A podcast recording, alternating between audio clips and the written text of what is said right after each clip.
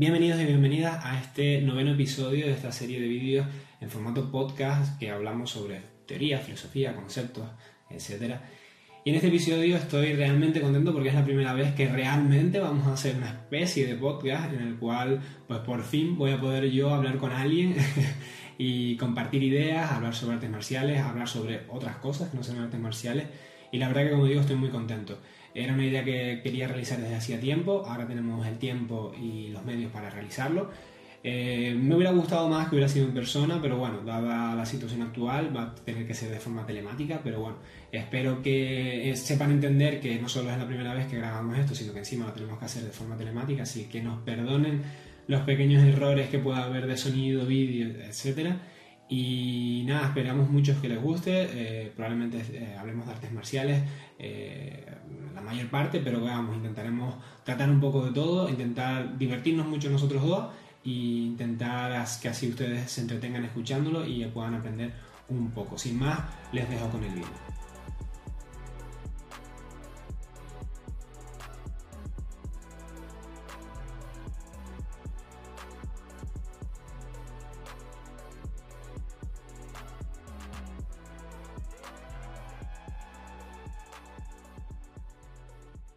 Bienvenido Ricardo, ¿qué tal? Eh, después, de varios intentos, vamos a ver si, nos sale bien esta vez. Eh, para los dos es nuevo todo este rollo y la verdad que te agradezco un montón que te prestes porque esto es ensayo-error y la primera vez siempre es la más difícil, así que muchísimas gracias. Para los que no te conozcan, Ricardo, te hago una pequeña introducción. Eh, Ricardo es profesor de artes marciales, lleva más de 20 años practicando Aikido más de 10 años practicando eh, tanto karate como jiu-jitsu japonés y ha practicado largamente judo y Brazilian jiu-jitsu, siendo la última disciplina el año pasado, en 2019, un muy buen año para Ricardo. Y bueno, eh, para mí a nivel personal, eh, estoy muy contento de que seas el primer invitado que tengo aquí en este, en este rollo, en este formato, porque nos conocemos hace muchos años por la camiseta creo que todo el mundo puede entender que somos del mismo equipo, venimos del mismo profesor y yo te conozco desde que has sido alumno hasta que te has ido transicionando a una figura de profesor y para mí ha sido dentro y fuera del tatami una persona muy influyente, de la que he aprendido mucho.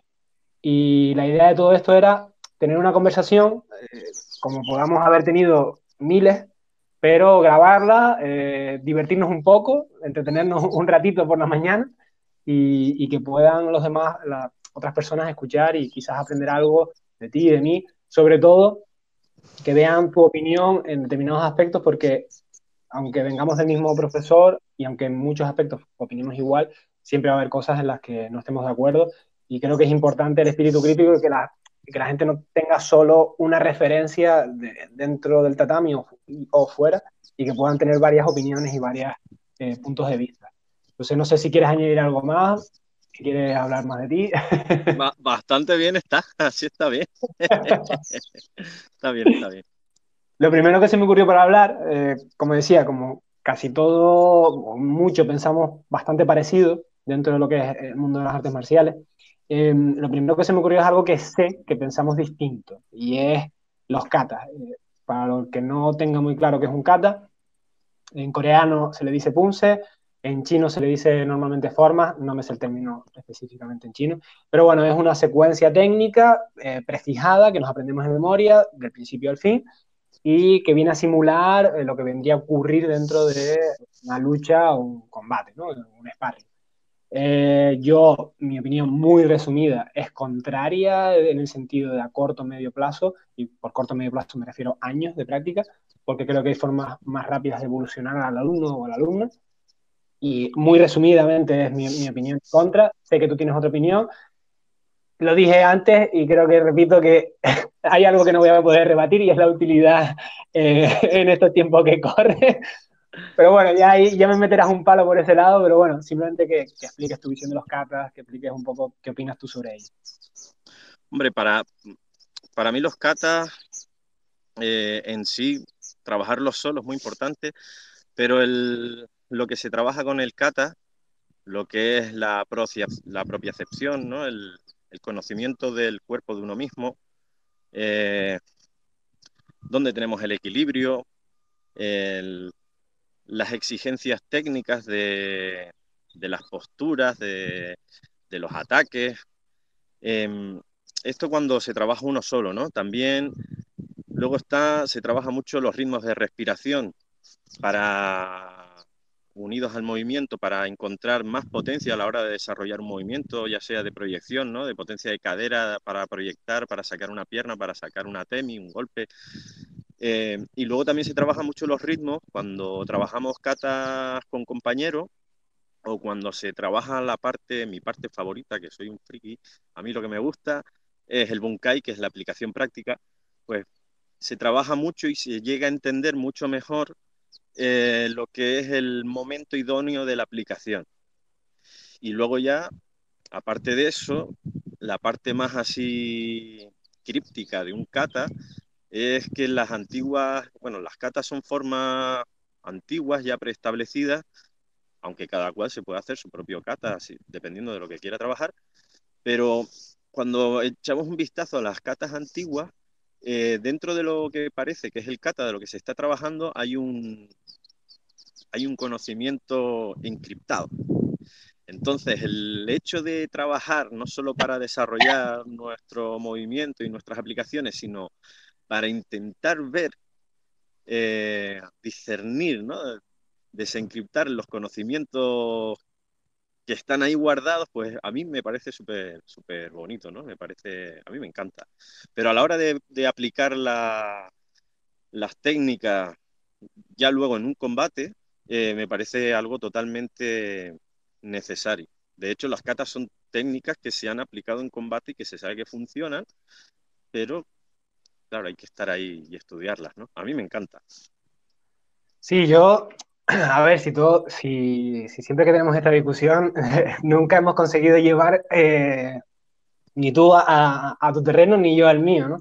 Y lo peor que es que, perdón porque me he atragantado, em, lo peor que es que yo te doy la razón, es decir, si todo lo que me comentas, estoy de acuerdo, ¿no? Yo voy quizás por otro camino y es que, no sé si a ti te pasa lo mismo, pero al final el alumno y la alumna que viene no viene cinco horas al día, viene con suerte tres o cuatro horas a la semana.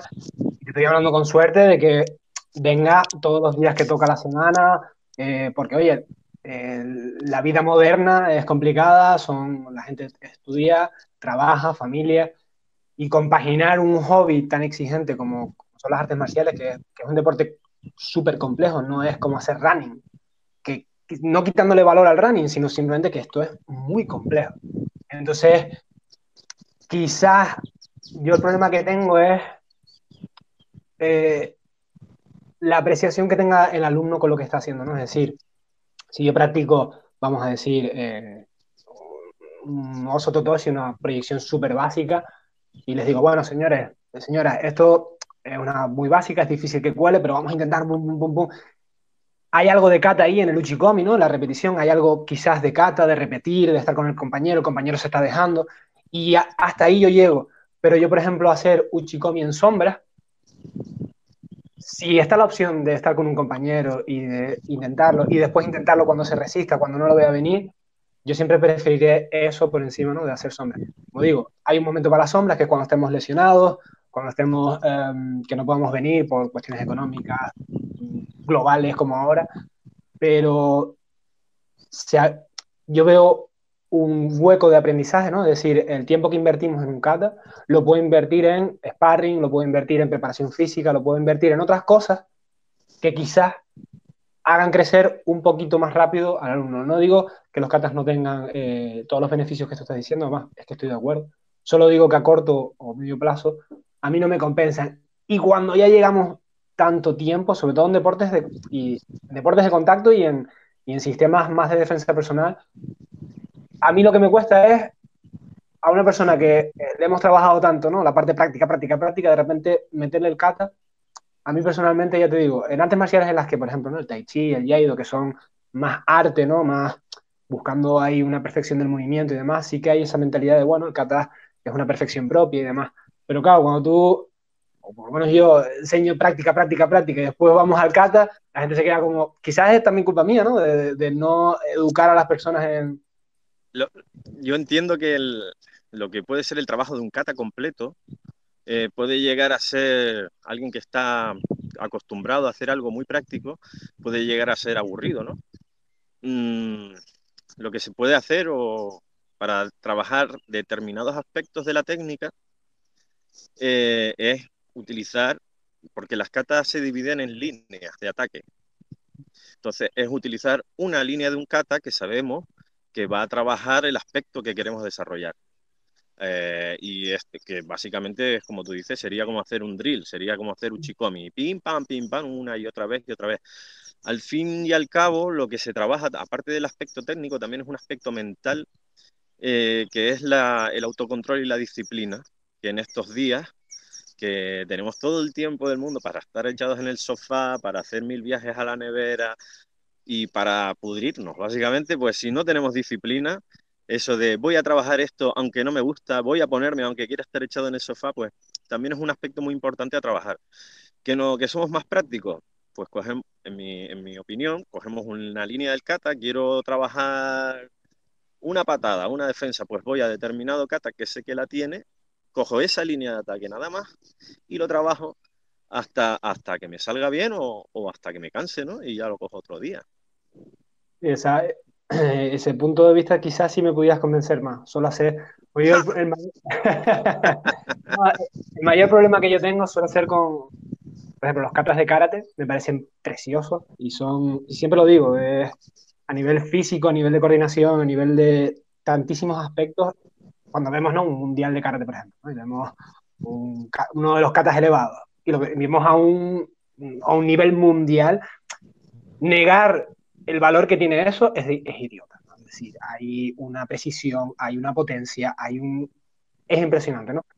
Lo que yo tengo el problema es con esos katas tan largos que muchas veces se pierde el valor ¿no? individual de lo que estamos haciendo, ¿no? Porque cuando tú tienes que hacer 80 movimientos al 79 o al 70, el puñetazo ya es simplemente un pase de baile, eh, muy entrecomillado en el sentido de lo que estamos buscando es el perfeccionamiento de esos 80 movimientos y no del puñetazo en concreto, ¿no? entonces, quizás lo que tú dices de solo una línea de trabajo que tenga un bloqueo y un puñetazo en el caso de, ¿no? de golpeo o en el caso de un derribo, ¿no? Solo la, entrada, solo trabajar la entrada, solo trabajar la entrada, ahí sí me convence, porque como hacer flexión.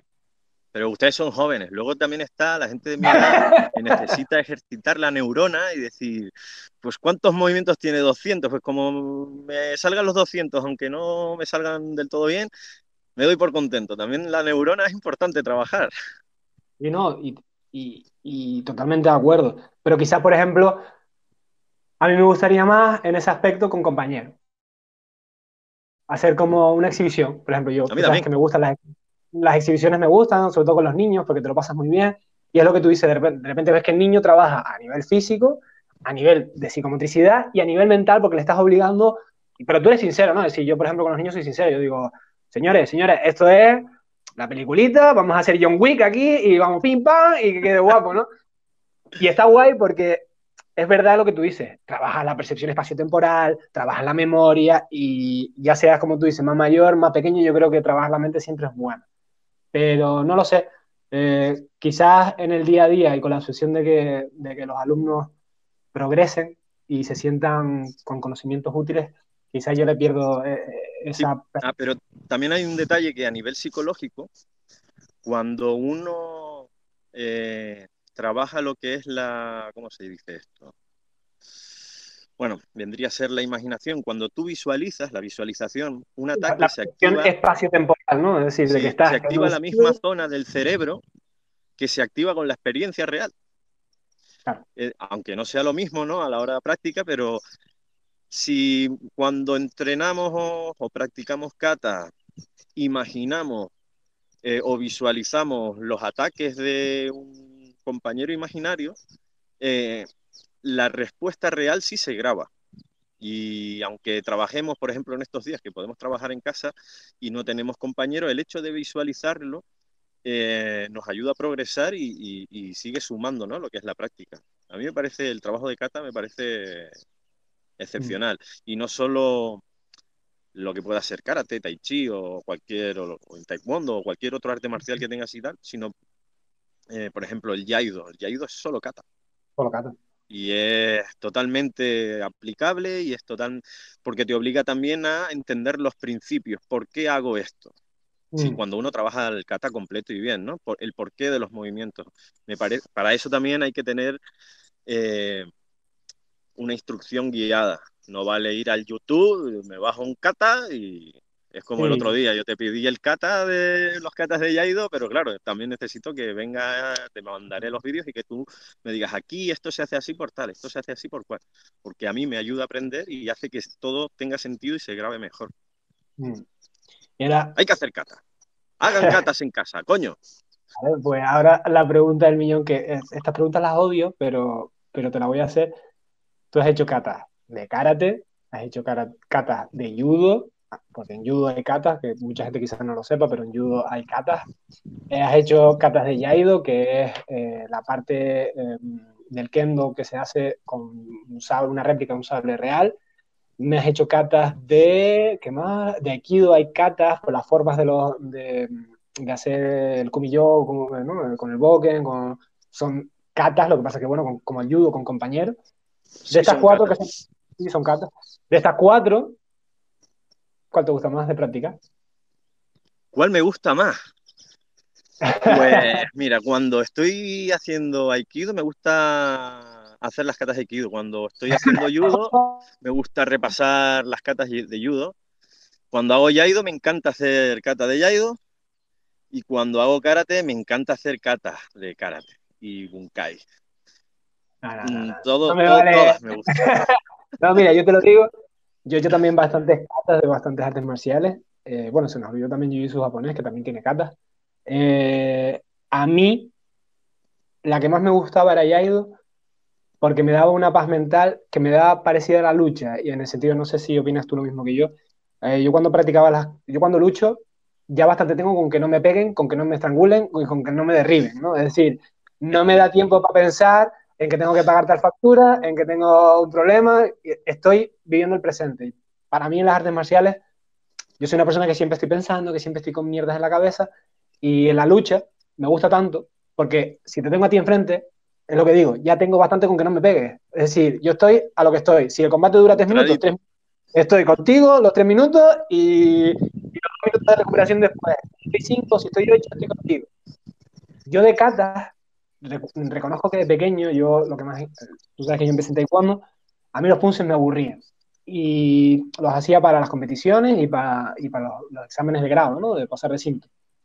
Pero no me gustaba. No estaba, no, me los metía como, ¿no? Como, como la lengua o como las matemáticas, que te las aprendías de memoria, las vomitabas en el examen y a lo siguiente. Sin embargo, en el IAIDO sí que conseguí de alguna forma, no sé por qué, eh, estar solo haciendo el cato y por eso me gustó tanto el Yaido, a pesar de que ah, lo que lo rodeaba quizás no me gustó tanto o no tuve una experiencia tan bonita fuera de lo que es el, arte marcial. Pero dentro, cuando me ponía a hacer el kata, sí que encontraba ese, estoy haciendo un kata y de principio a fin no hay nada más. Y si hago 20 katas, de primero al, al, 20, estoy solo haciendo kata. Y por eso me gustaban tanto los katas de Yaido. No sé si tú has tenido ese pensamiento alguna vez o si lo sientes en alguna de las disciplinas o solo es cosa mía.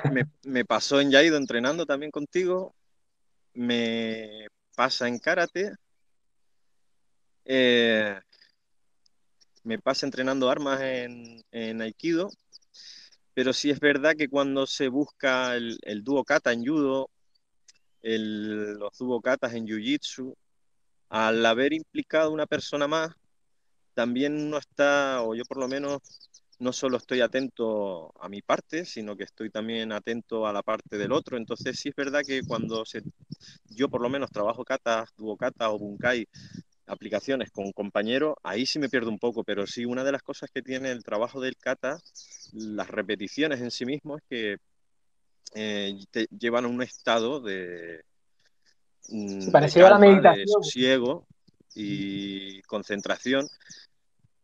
Mm, también eh, es muy importante el objetivo. Cuando uno, a la hora de hacer kata, cuando uno hace kata, eh, sobre todo para competir, tiene un, estrés. Y eso a lo mejor, ese estrés hace que lo que es eh, la presencia en el momento presente, en lo que estás haciendo, en, la atención al detalle, a la respiración, a la postura, etcétera, eso se pierde un poco, ¿no? O al menos en mi caso. Cuando uno adquiere ya una madurez, cuando uno practica el kata mm, para sí mismo, mm, para crecimiento, para desarrollarse, yo creo que es cuando eh, esa concentración de la que tú hablas, ese estado de, tranquilidad y de presente en el, de estar presente en el presente, eso es, e, eso ya es una madurez ya, ¿no? Cuando uno trabaja para sí mismo. Sí. Yo, hay algo que, has comentado ahora un poco y que, me viene al pelo para, cambiar de tema, y es que eh, la competición, eh, mucho, eh, antes de, hacer esta, ¿no? este pequeño podcast, esta pequeña entrevista, sí que le pregunté a mi equipo que, quería preguntarte, que, quería saber tu opinión. Y una de las primeras cosas, y de varias personas, era de, precisamente de la competición, ¿no? de, tus opiniones, de alguna anécdota, experiencia. Eh, yo además, eh, yo sé que tú empezaste tarde en artes marciales, entre comillas mucho, porque sí es verdad que hay mucha gente que piensa que, que para ser bueno o llegar a algo en artes marciales hay que empezar con cinco años. Y a ver, eh, creo que, que yo no, no, estoy de acuerdo con eso, de hecho creo que tú eres ejemplo de ello.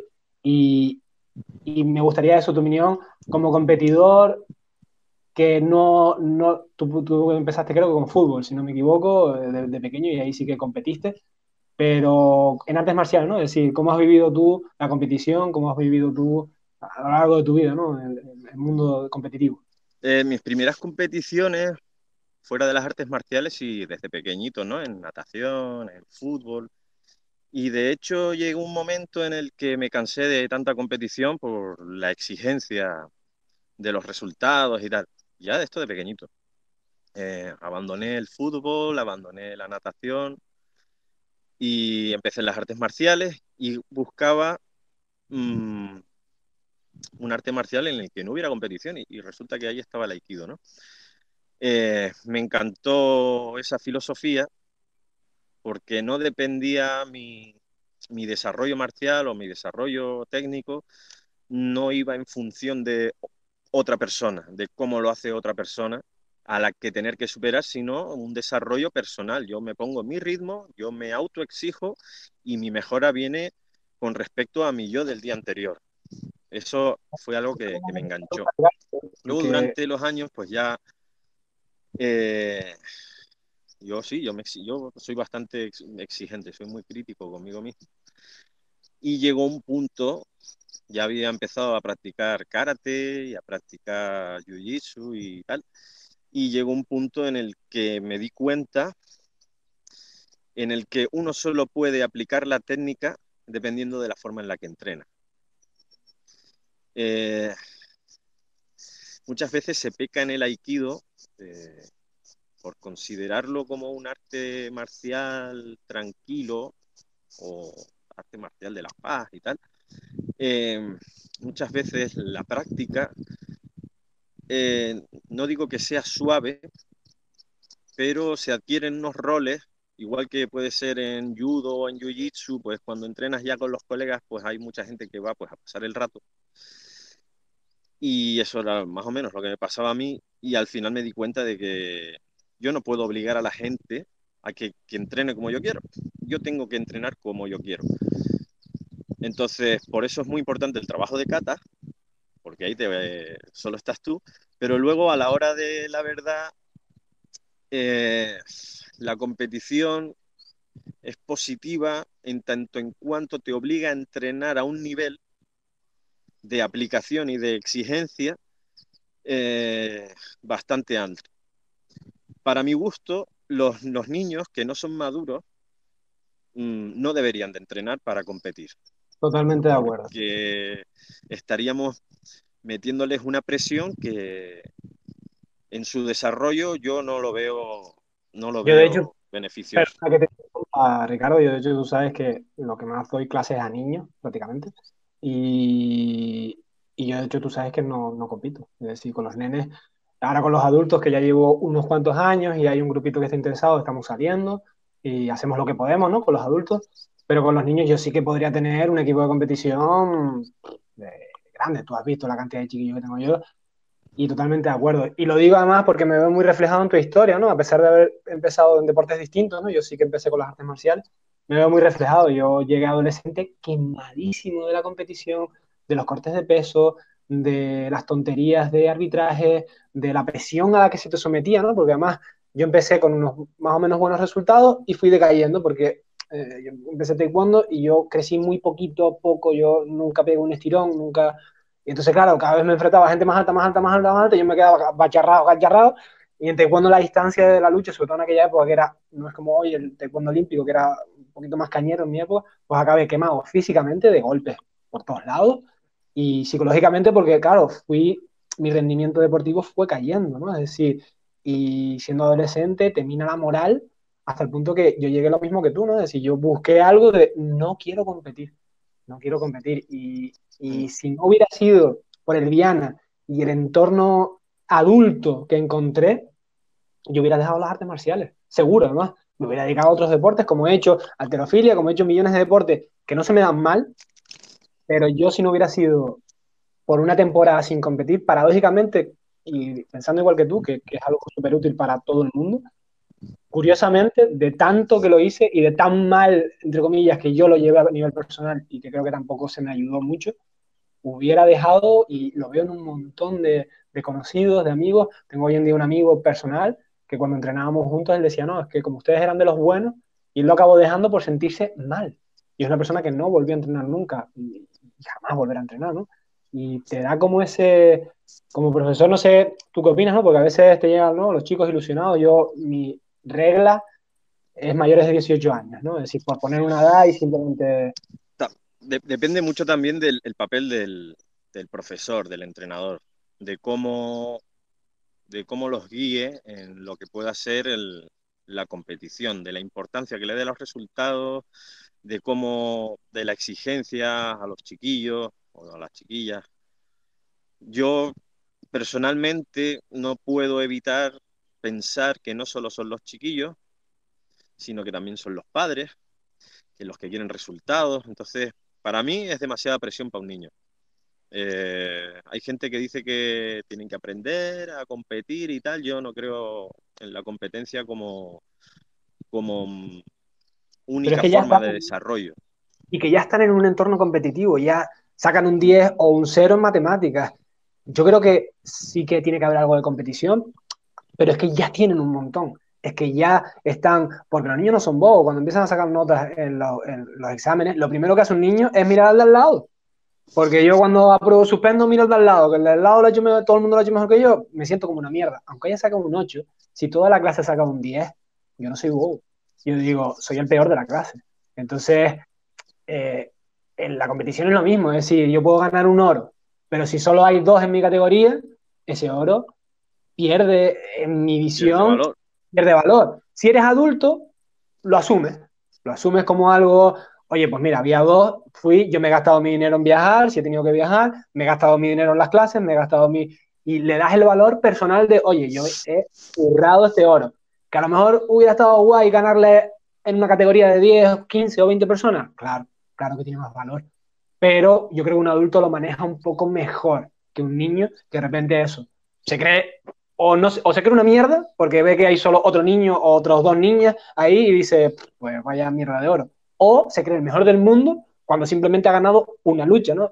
Entonces... Claro, a mí me parece importante explicarle a los competidores o a la gente que quiere competir, igual que a los niños cuando se presentan a un examen del colegio, lo que fuera, que realmente lo importante no es el, el resultado en sí, sino el trabajo que han realizado para llegar al momento del examen o al momento de la competición, que eso, pues si tú estudias matemáticas, lo importante, vamos a ver, es importante la nota para cualificarte para entrar en una carrera, lo que sea, eso sí, pero realmente lo importante es el conocimiento que has adquirido.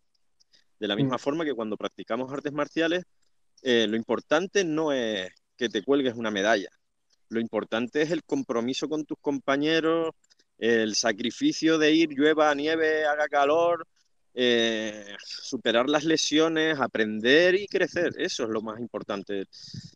Uno va a una competición a recoger los frutos de lo que has sembrado. O sea, lo importante es sembrar, ¿no? Lo, que uno tiene. Luego, pues si te dan una medalla, pues te dan una medalla. Eso es lo de menos.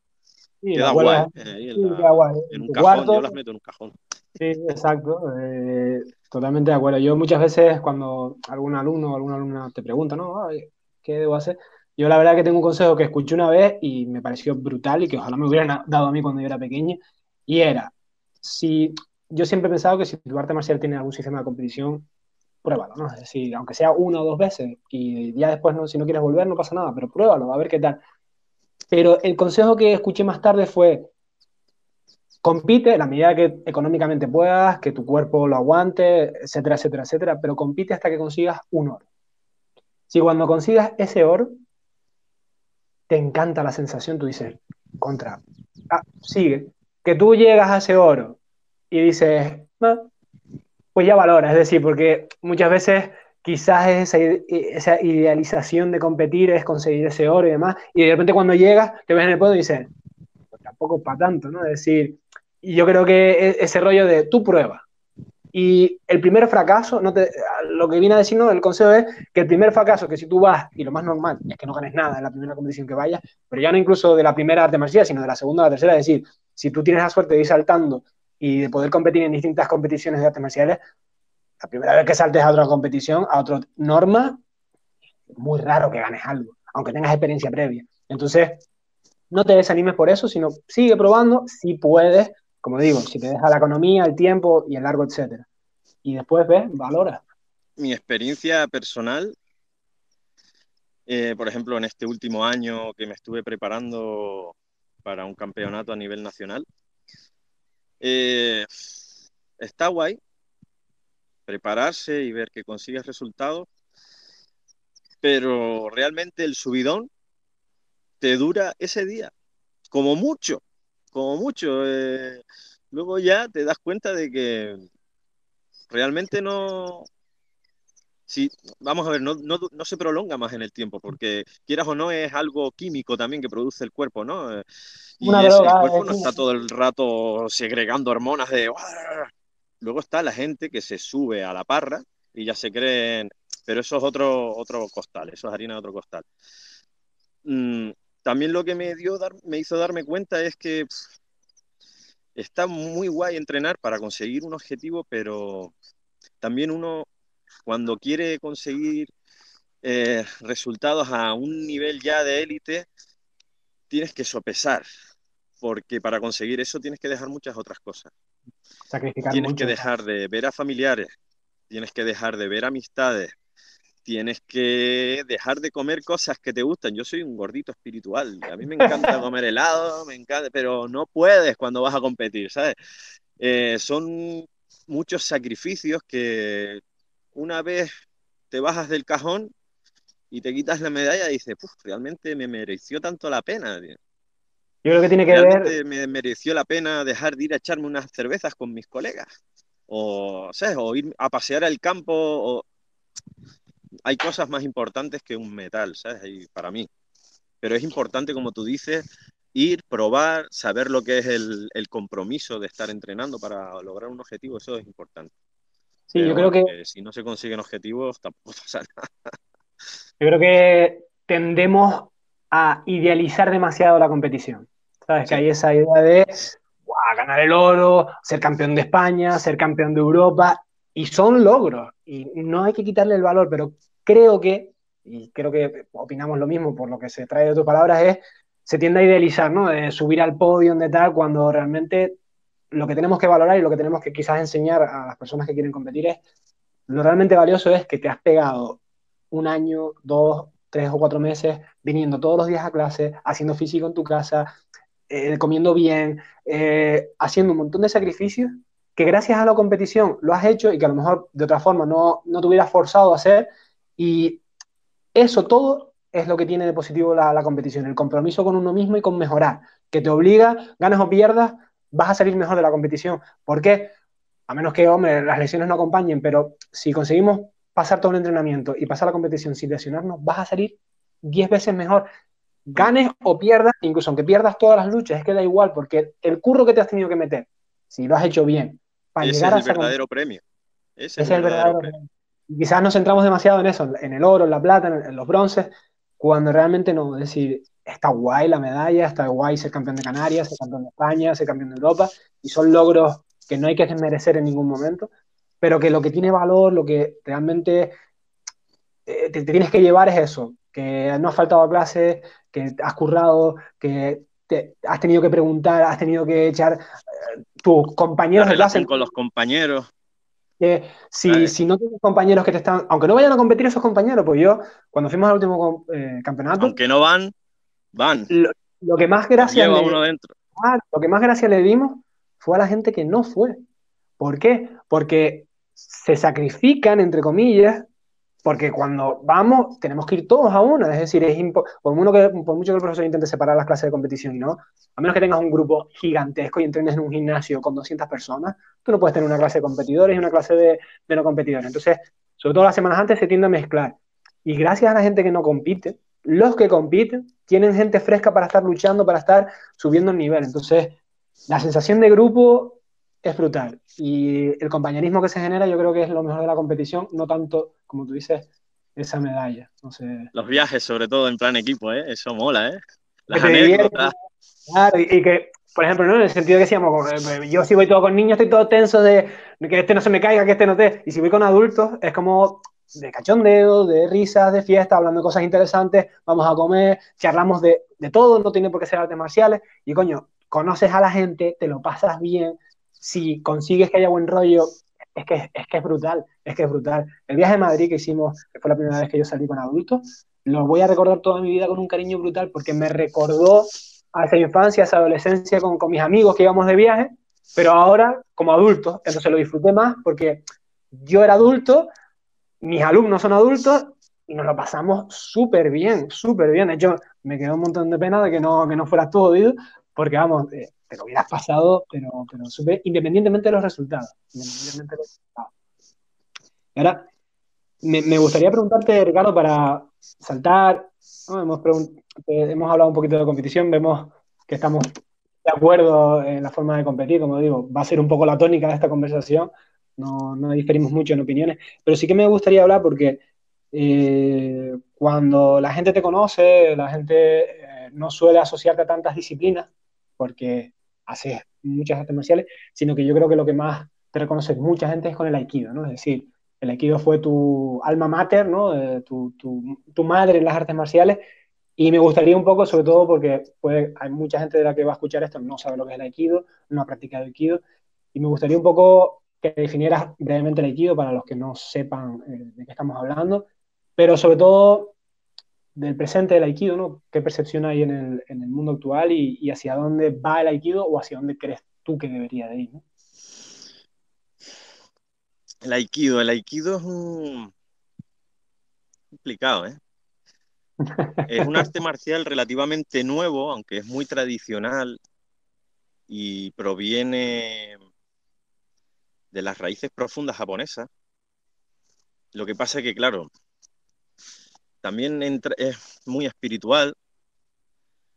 Eh, desde el momento en que Osensei dijo que tuvo una revelación que le vino dado por parte del Kojiki. El Kojiki es un libro, uno de los primeros, si no el primero, uno de los primeros libros en Japón que habla del origen de las deidades que dieron lugar a la tierra, a Japón, etcétera, ¿no? La lanza en el charco, las gotas. Entonces, eh, desde que ya se le da ese origen divino, como quien dice, ya tiene una parte espiritual. Eh, para mí, más, más que espiritual, mm, trasciende un poco a lo que es el, movimiento, eh, ¿cómo decirlo? El movimiento establecido y, hace, pone atención a diferentes aspectos de la naturaleza, ¿no? Cómo se mueven los astros, como tal. Digamos que busca un poco la, la naturalidad del movimiento. Lo que pasa que si es verdad que viene un poco, hay gente que le quiere dar un carácter espiritual que para mí mm, no, no, llega, ¿no? El, fundador o sensei, eh, Mori Ueshiba, era muy religioso, era sintoísta, entonces como mm, la realidad pasa por los filtros que tenemos cada uno y lo describimos, nuestra realidad la describimos conforme a ese filtro, mm, de las cosas que conocemos, o definió su realidad y su, mm, su experiencia con las artes marciales pasándolo por el filtro de la religión y lo explicó con ese filtro para, para dotarle de un orden dentro de su cabeza. Lo que pasa que, bueno, luego la gente eh, aunque no siga su versión sintoísta o religiosa, pues lo ha, lo, ha asumido, ¿no? Como que eso es así. Luego, claro, ¿hacia dónde va? ¿Hacia dónde va? Eso es una pregunta bueno, ¿eh? Hemos, pues del día a día. A, los 84 años, al borde de la muerte, dijo yo marcialmente, y eso que era un experto en muchas disciplinas, Dice, marcialmente soy un bebé. Yo he dado un paso que ustedes conocen y ustedes tienen que desarrollar. Entonces, en ese desarrollo está todo el planeta porque se ha extendido mucho y hay multitud de formas de entender el aikido, tantas como personas. Eh, sí es verdad que hay líneas generales. Está la línea de Iwama, que se consideran ellos mismos pues, los protectores del aikido de Osensei. Eh, claro que no son sensei, entonces no deja de ser una interpretación. Hay otras líneas de Aikido que utilizan eh, movimientos de escuelas de Kenjutsu para aplicar la mano vacía. Eh, el Aikido está en, en, continuo desarrollo. ¿Hacia dónde va? Pues irá hacia donde se lo propongan los practicantes. Eso. Pero sí que es verdad que no habría que caer en la mitificación de personajes históricos. Eso porque tendemos al mitificar un personaje histórico, eh, lo que hacemos es básicamente justificar una línea y justificar lo que nosotros hemos aprendido y eso al final nos lleva a un estancamiento en el desarrollo técnico o en el desarrollo del arte que estemos haciendo como si es el de la cocina. si solo entendemos una cosa defendemos esa cosa ultranza y no sacamos la cabeza de ahí, no habrá desarrollo. Entonces se produce un estancamiento y el estancamiento lleva a la enfermedad y... de hecho eso era eh, un punto que, quería yo hablar contigo, era la mitificación que hay tan grande en artes marciales sobre personajes históricos. Y no solo es problema del Aikido, ¿eh? porque muchos, a lo mejor que estén escuchando, se pueden pensar ¿no? que en Aikido hay esa veneración o idolatración a, a ¿no? Como fundador del Aikido. Pero es que esto no es un problema endémico del de Aikido, esto es un problema que, que, ocurre en un montón de disciplinas. Propio Brazilian Jiu-Jitsu con Helio Gracie, eh, de hecho ahora va a salir un documental, no me acuerdo el nombre, pero están haciendo un documental un poco para contar las verdades o las medias verdades que se han contado en la historia del Brazilian Jiu-Jitsu. Lo mismo con, con Jigoro Kano de Judo, lo mismo con hasta Bruce Lee, es decir, eh, Bruce Lee que no tiene un estilo, que después sí que estaba el Jet Kundo y demás, pero vamos, que cuando él falleció, era, él entrenaba y hacía lo que él quería, pero una figura del cine, que hizo muchísimo y que hay que agradecerle eh, que las artes marciales se convirtieran en algo mainstream, en algo que todo el mundo conociera, que todo el mundo viera, y eso no se lo quita a nadie, al igual que nadie le quita los éxitos de Jigoro Kano, de Wesiva, pero de ahí a decir que eran perfectos, porque en muchas disciplinas vemos como esa figura ¿no? de Bruce Lee, no, Bruce Lee es el mejor de la época. Bruce Lee yo lo siento mucho, pero hoy en día, con cualquier kickboxer o operador de MMA de su peso, no se come una rosca. Es decir, ha habido un montón de evolución en todas las artes marciales y si no hubieras si no se hubiera actualizado y se hubiera quedado Bruce Lee con esa edad y esa técnica, el mundo sigue y el mundo está en continua eh, eh, evolución. Es como pensar que Albert Einstein fue en su momento el mejor físico, pero hoy en día hay millones de físicos que son mejores gracias a los descubrimientos que hizo Albert Einstein, pero han seguido avanzando. Entonces, lo que es como algo lógico en otras disciplinas, ¿no? científicas, de conocimiento, no lo vemos tanto en artes marciales como darle el valor que tiene, porque, oye, lo que hizo Jigoro Kano de crear un arte marcial tradicional japonesa a nivel deportivo que se expandiera por todo el mundo como el judo, tiene un valor increíble a nivel de, expandir culturas, de conocer, de acercar a través del deporte, ¿no? Distintas culturas, eso tiene un valor incalculable, pero el judo ha evolucionado mucho. hay, hay, que distinguir entre lo que es el respeto a una figura y a su legado, ¿no? que eso es incuestionable, eh, de cualquiera de ellos, de Bruce Lee o, de Ueshiba o Jigoro Kano, eh, quien sea, ¿no? Y otra cosa es la mitificación. De la misma forma que la historia no podemos interpretarla, eh, no, está bien interpretada si no atendemos al contexto histórico. Mm. Entonces, eh, como dices tú, Bruce Lee, claro, ahora podemos criticar a Bruce Lee, ahora, ahora no se comería una rosca, claro, pero en su momento sí. Agüita en su momento. Es lo mismo. Eh, hoy en día, pero es que en su momento fue un personaje muy importante. Y junto a Jigoro Kano, si hoy en día nosotros podemos eh, entrenar, estudiar artes marciales japonesas, es gracias a que Jigoro Kano, Morie Ueshiba y otros profesores japoneses, esto es para meternos en, contexto histórico, ¿no? Cuando Japón perdió la guerra, eh, Estados Unidos se metió a saco a controlar y no iba a dejar que el pueblo japonés eh, tuviera un legado marcial. Entonces ellos lo que hicieron fue cambiar el budo, la concepción del budo antiguo, del código del guerrero y tal, por el budo moderno. Eh, y a partir de entonces es cuando se les denomina a las técnicas de combate, se les pasa a llamar artes. ¿Sí? Eh, ¿Por qué? Porque entraron dentro de lo que es un grupo, de una asociación, que lo que hacía era cuidar el patrimonio eh, artístico y cultural japonés.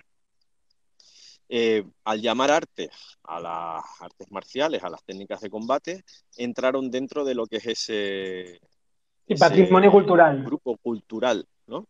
Entonces, fue gente muy, pero que muy importante a nivel histórico en Japón porque mantuvieron viva eh, la cultura japonesa y en el caso, por ejemplo, de, de Osensei, de, de Mori Ueshiba, dentro de lo que es la práctica del aikido hay mucho simbolismo por ejemplo, dentro de lo que es los colores del uniforme o el significado de las tablillas del hakama, ¿no? de los pantalones anchos.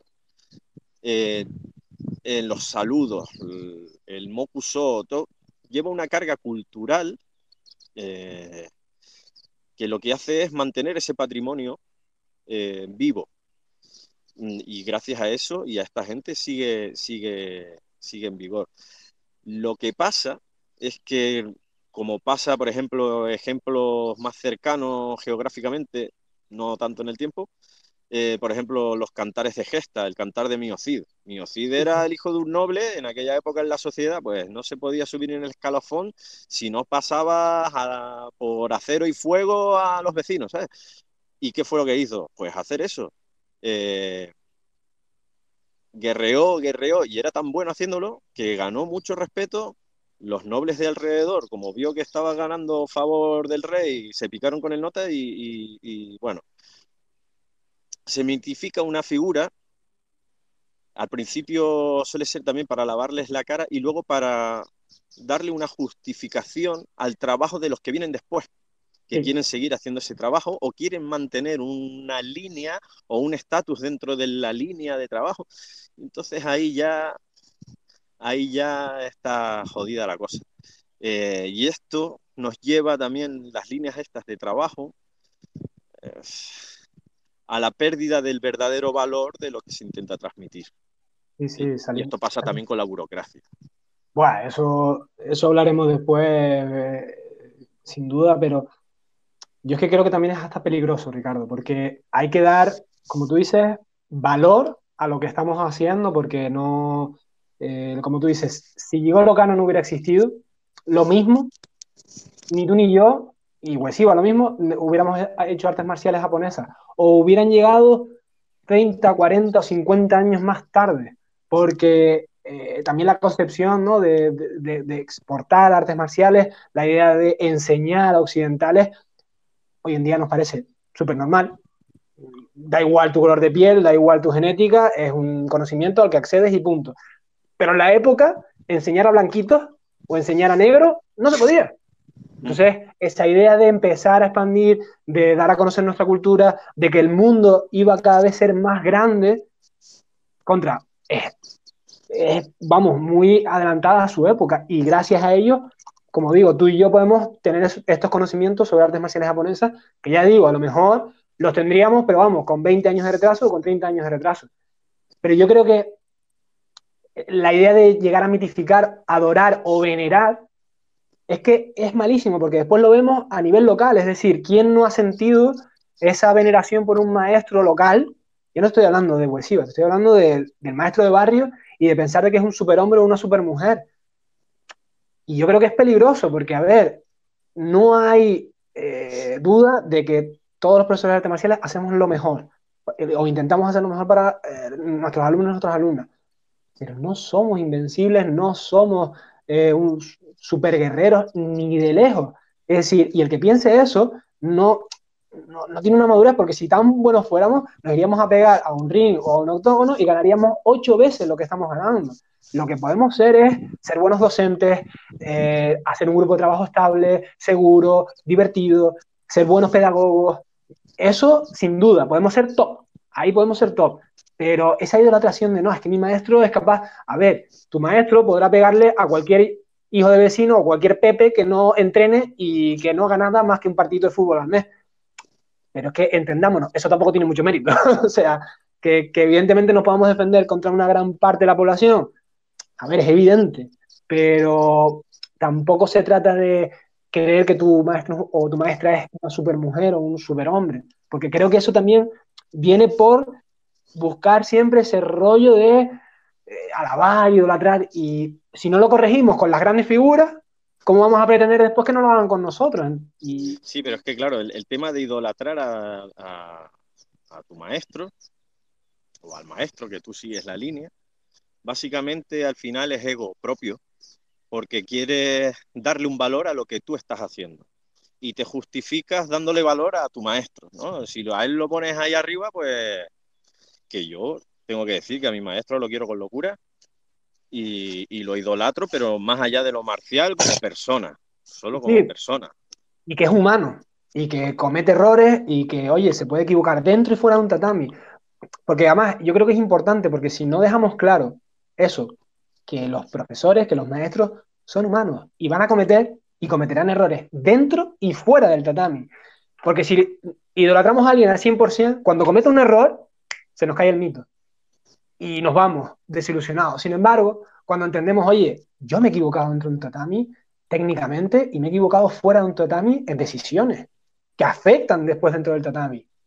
Pero claro, es que soy humano, es que mm, tengo derecho a equivocarme yo también estoy aprendiendo a dar clases, yo también estoy aprendiendo a, a seguir recibiendo clases y es un proceso complicado. Entonces, si, si tú permites eso, si tú permites que poco menos que haya un culto en torno a tu persona, la primera cagada que hagas grande, se te va a ir el 90% de las personas, porque es como, como si en la iglesia o lo que sea, eh, Jesucristo la caga.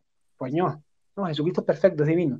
Entonces, mm, yo creo que es muy peligroso. Yo sí que lo he visto en varias artes marciales, ya te digo, no solo a nivel grande, yo por fortuna, eh, pues fui por ejemplo a Hombudoyo, y hay esa, boom, veneración, la estatua, no sé qué, y a mí personalmente yo digo, me rechinaba mucho, ¿no? Y lo, hablábamos tú y yo cuando, cuando yo volví, que te rechinaba, ¿no? Después, lo que tú dices, a lo mejor te ibas a tomar una caña con alguno de los maestros y genial, pero sí que siempre está el maestro que se aprovecha de ese, yo aquí soy el puto amo, soy el mesías dentro de, de, esta iglesia. Y la verdad que me parece súper peligroso, vamos, no sé. No sé, no sé si, si para cambiar un poco el, tono, que querías hacerme alguna pregunta, Ricardo. Pues yo quería hacerte varias preguntas, no una, varias. Eh, me gustaría preguntarte eh, qué has aprendido dando clase. ¿Qué he aprendido dando clase? Paciencia. Paciencia, porque yo empecé con niños, como tú sabes. Yo con adultos, pues te sustituía a ti, sustituía a nuestro maestro, Juan, y, pero nunca di clases, no, no, tuve un grupo yo mío de adultos hasta hace relativamente poco, ¿no? Yo con lo que empecé fue con los niños. Tuve la fortuna de empezar, estuve uno o dos años eh, dando un grupo muy chiquitito, muy chiquitito, éramos cinco o seis niños. Y después salté, ¡boom! 20, 30 niños por clase, Y yo era un profesor horrible. Es decir, si no soy perfecto ahora y tenía muy poca paciencia, ah, esto hace así, así, va, ya está. Como a mí me salía, sí, a ver, yo ya con una experiencia te explican las cosas una o dos veces y es raro que yo ya no, no lo haga perfecto, pero sí que lo entienda como, por lo menos para poder practicar. No hacerlo perfecto, porque no, pero sí, tú, yo qué sé, pues tú mismo, Ricardo, me das una técnica y no me va a salir perfecta, pero me tendrás que corregir detalles, pero lo que es el conjunto, yo ya me muevo solo. Y yo intentaba con todo el mundo hiciera lo mismo, en plan, niño, es como correr, un pie delante y otro detrás, venga, vamos, vamos, vamos. y he aprendido que no. Paciencia, ¿no?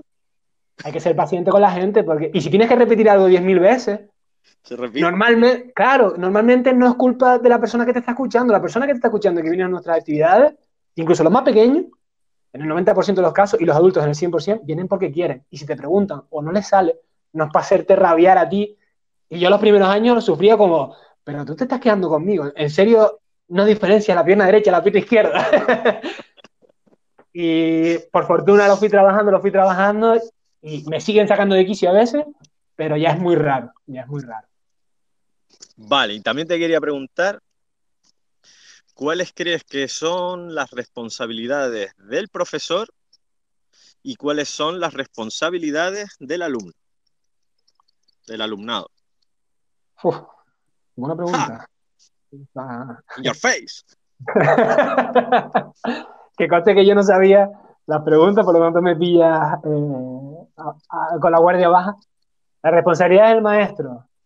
Eh, para mí una clara es no estancarse, porque si tú te estancas, estancas a tus alumnos, entonces seguir aprendiendo, lo que sea, aunque sea muy poquito, seguir intentando, seguir intentando, es decir, no perder esa ansia que tenías como alumno de aprender, aprender, aprender y creer, evidentemente, cuando llegas a dar clase tienes un montón de camino hecho, o sería lo ideal, y tú puedes vivir de las rentas mucho tiempo. Pero como hablábamos, cada vez las artes marciales se actualizan más, cada vez más rápido, cada vez esto crece de manera exponencial y entonces necesitas estar un poco al día. Aunque te cueste, aunque sea más cómodo quedarte con lo que a ti ya te han dado, con el vaso que te han llenado ya a ti y transmitir solo eso, yo creo que no es justo con, tus alumnos y no es justo contigo mismo. Entonces, responsabilidad por un lado es eso, eh, seguir actualizado, aprender a ser buen pedagogo, aprender a dar clases bien. Y ahí te tienes que esforzar y tienes que salir de las artes marciales, tienes que ir a temario de magisterio, tienes que ir a temario de pedagogía, aunque sea un nivel no de voy a estudiar magisterio y me voy a sacar la carrera de magisterio, no, pero sí que aprende lo que puedas sobre pedagogía porque se nota, se nota cuando yo me veo a mí mismo y ojalá siga mejorando, porque yo me veo esas primeras clases, incluso con los adultos, que hace, como digo, no tanto tiempo que estoy dando clases, y hay una mejora, coño, pero es eso, es mejorar. Entonces, y la tercera, generar un entorno seguro, sobre todo en deportes de alto contacto, ¿no? Como, como el Creo que tenemos que hacer entender que, que, oye, nos podemos hacer daño que, y que esto no es una guerra. Y todo el mundo viene con... En el combate la gente se pone nerviosa, sobre todo los primeros años, y, y tú tienes que aprender a bajar, bajar, ser un plástico. Ser un plástico. Responsabilidades del alumno, eh, dar valor al trabajo del profesor. Eh, creo que en artes marciales ya no tanto, pero sobre todo cuando nosotros éramos más jóvenes, creo que se daba muy, por sentado el ir a entrenar y mucha gente no pagaba no pagaba y no ayudaba al gimnasio de otra forma, porque yo también he estado en situación de no poder pagar un gimnasio, pero nací echado un cable, ¿no? Es decir, eh, yo siempre diré que, gracias a Juan, gracias a ti, hay personas que me han tendido la mano y yo, pues mira, aunque sea pintando el gimnasio, he podido seguir entrenando. Entonces, valorar el trabajo de la persona que está, eh, con la que estás, es decir, pagándole una retribución.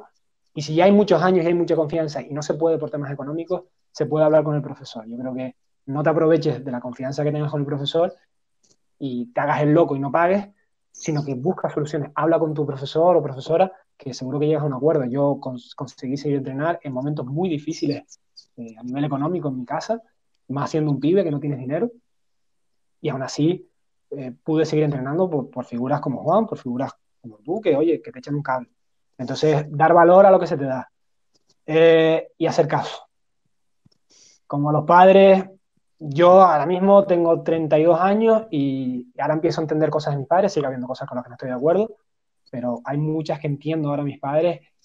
Y cuando el profesor dice tranquilos, no, vamos un 20%, vamos un 30%, hacer caso, hacer caso porque después llegan las lamentaciones, después llegan las lesiones, que incluso a veces pueden llegar a ser graves, y siempre intentamos buscar culpables y nunca es agradable cuando un alumno se lesiona, cuando un alumno eh, se decepciona con uno y teniendo en cuenta eso, que vamos a fallar como, como profesor, siempre vamos a fallar. Eso no, no, digo yo que no, pero entendiendo que si somos adultos tenemos que, que hacer caso y ser responsables, es decir, eh, tener claro a qué venimos, a qué venimos a clase. No venimos a demostrar nada, sobre todo ya digo, en deportes competitivos como el jiu porque el jiu tiene el tapeo, ¿no? Cuando abandonas, para el ego es brutal, porque no es como, por ejemplo, en karate, que hay un punto, ¿no? Que yo te golpeo y yo puedo decir, bueno, esto no ha sido punto. Aunque me lo hayan subido en contra, yo me puedo autoescudar y decir, no, no, ese puñetazo, esa patada no fue real, ¿no? Porque como es un sistema de puntos, es baremable. Pero si yo tapeo, si yo toco, te estoy dando la victoria. Entonces, como alumno, tenemos que entender que todos tenemos ego y nadie, a nadie le, le sabe bien perder.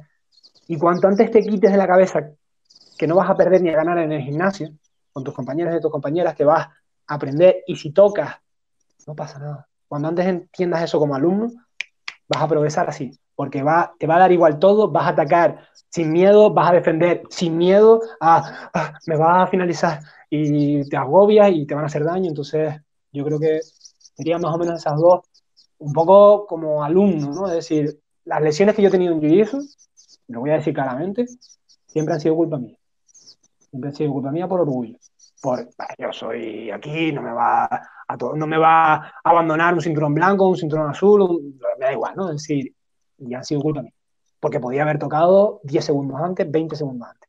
Eh, igual que si yo entreno contigo y ya me tienes un Yuji Gatami, una luxación de codo, yo no dejo ya que me hagas daño. A lo mejor contigo, en específico, sí, porque me fío de ti.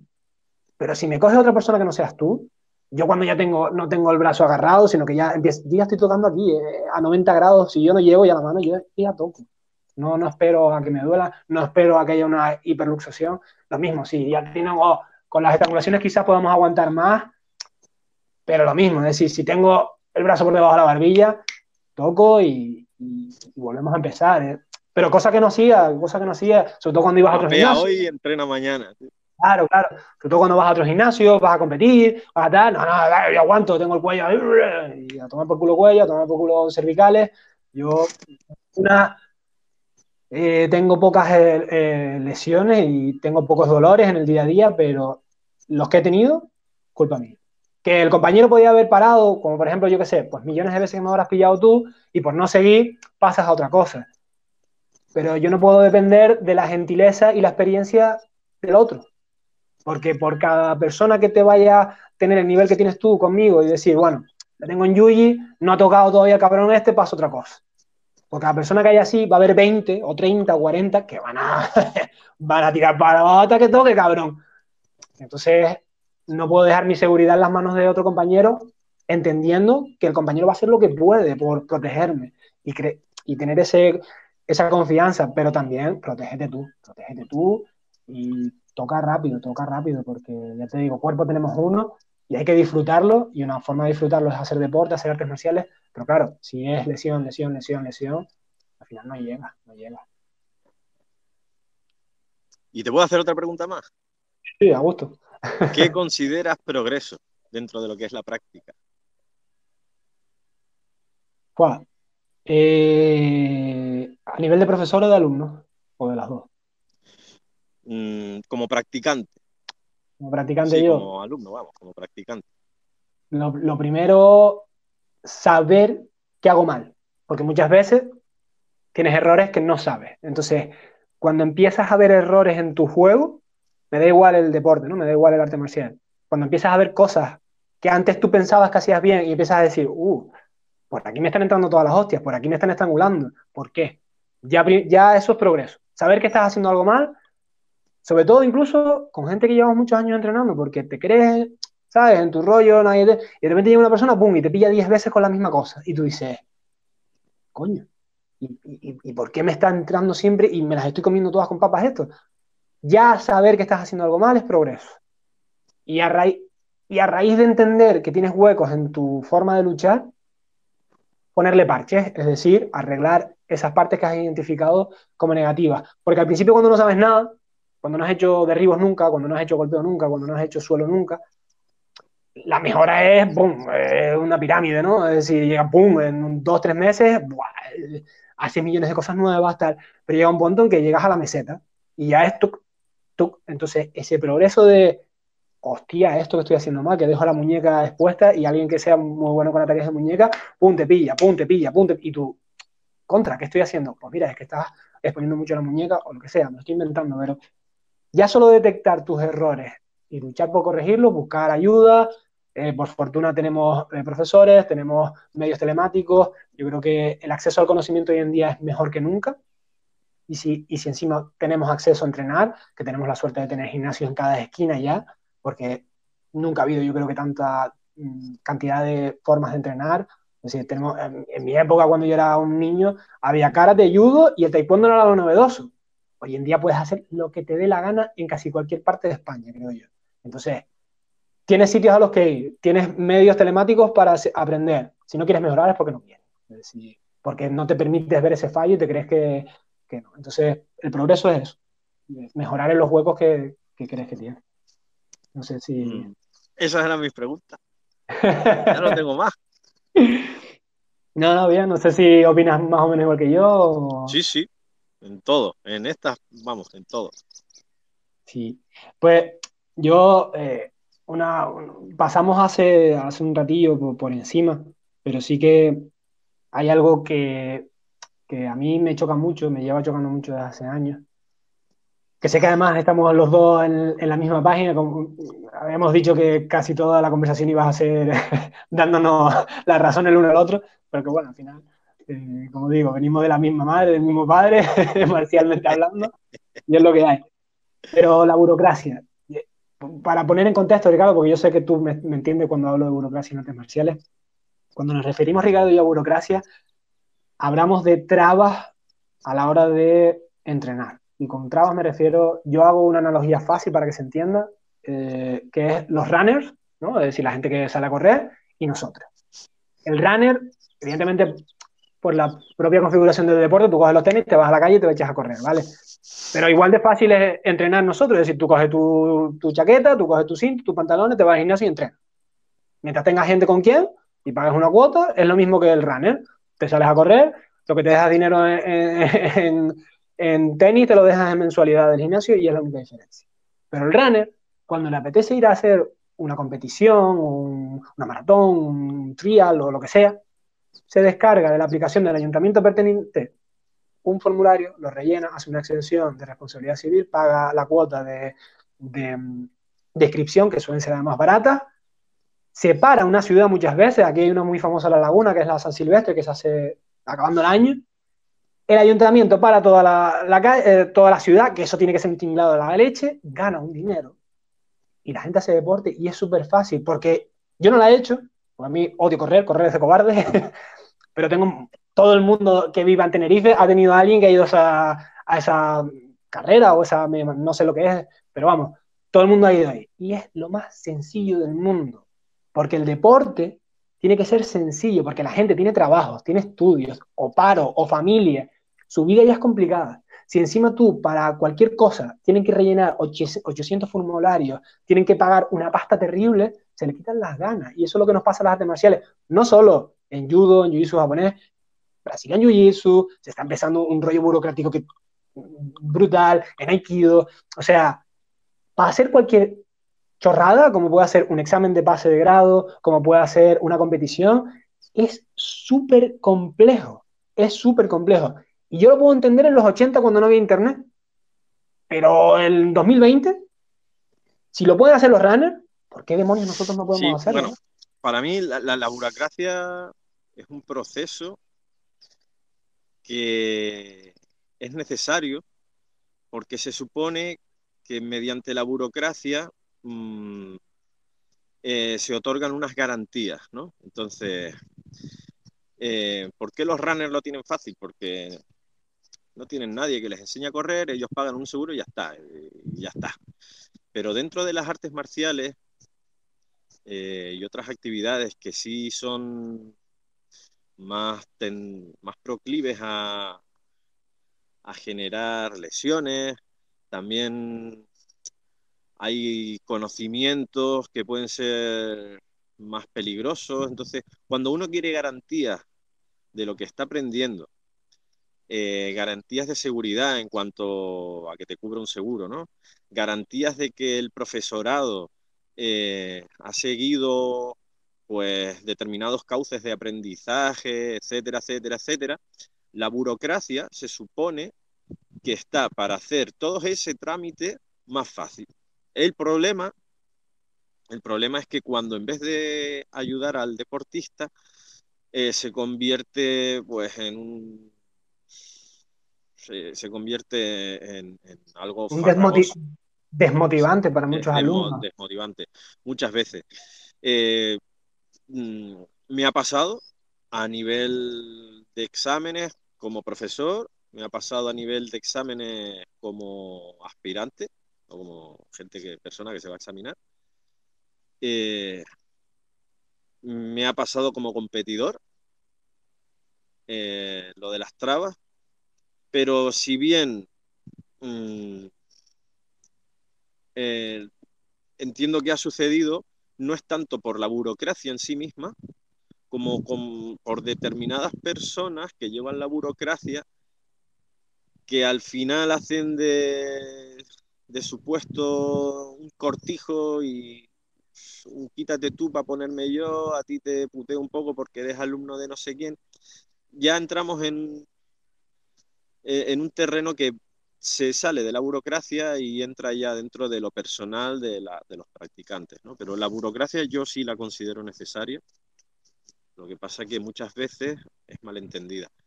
Eh, mi experiencia última en los exámenes de Aikido, por ejemplo, yo iba acojonado porque, claro, como responsable de mis alumnos, de que tengan todos los papeles, etcétera, etcétera, pues, coño, uno quiere que todo salga bien y tal, y, iba acojonado por experiencias anteriores, y, el año pasado fue un, no te preocupes, vamos a buscar la forma de arreglarlo, y fue como, no lo puedo creer.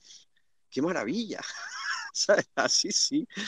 Pero claro, es cuando, es cuando alguien abre la mano y te tiende la mano en plan, bueno, ¿puede haber algún problema? ¿Se puede solventar el problema? Sí, no. Eh, ¿Se trabaja para el deportista? Sí, no. Mm, mientras todo sea para el deportista, está bien, se buscará la forma. Claro, yo a lo que me refiero con eso es a mí el problema que tengo con la World War como tú dices, es necesaria y, tiene que estar. Pero a mí me ocurre como con la administración pública. Es decir, yo creo que todos los que ya tenemos una edad hemos tenido que resolver algún problema en el ayuntamiento, notaría, registro civil, lo que sea, ¿no? Es decir, algún papel importante. Y esto con el funcionariado, de repente llegas a un ayuntamiento o a una oficina y es, tú llegas con tus papeles, tienes esto, pam, pim, pam, ningún problema, lo resuelves y llegas a la misma oficina con otra persona o a otra oficina y es todo problemas, tardas mm, semanas para resolver un papel. Entonces, depende mucho de la persona, como tú dices, ¿no? Y cuando depende de la persona, cuando es un papel oficial e importante, perdón la expresión, te jodes y tienes que hacerlo.